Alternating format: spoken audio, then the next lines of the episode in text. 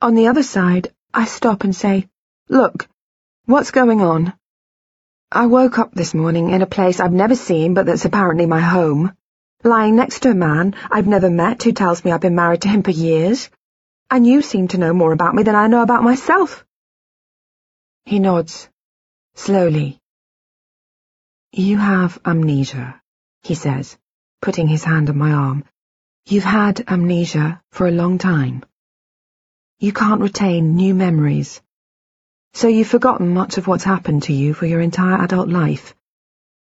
Every day you wake up as if you are a young woman.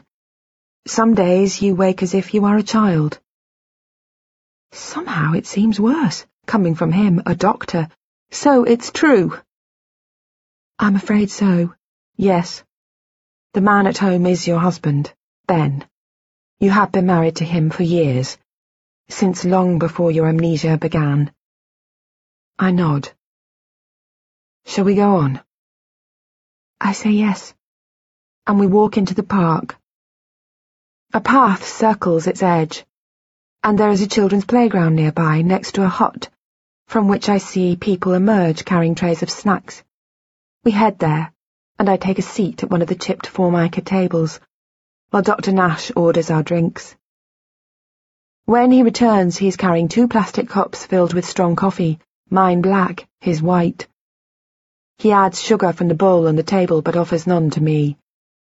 And it is that, more than anything, that convinces me we have met before. He looks up and asks me how I hurt my forehead.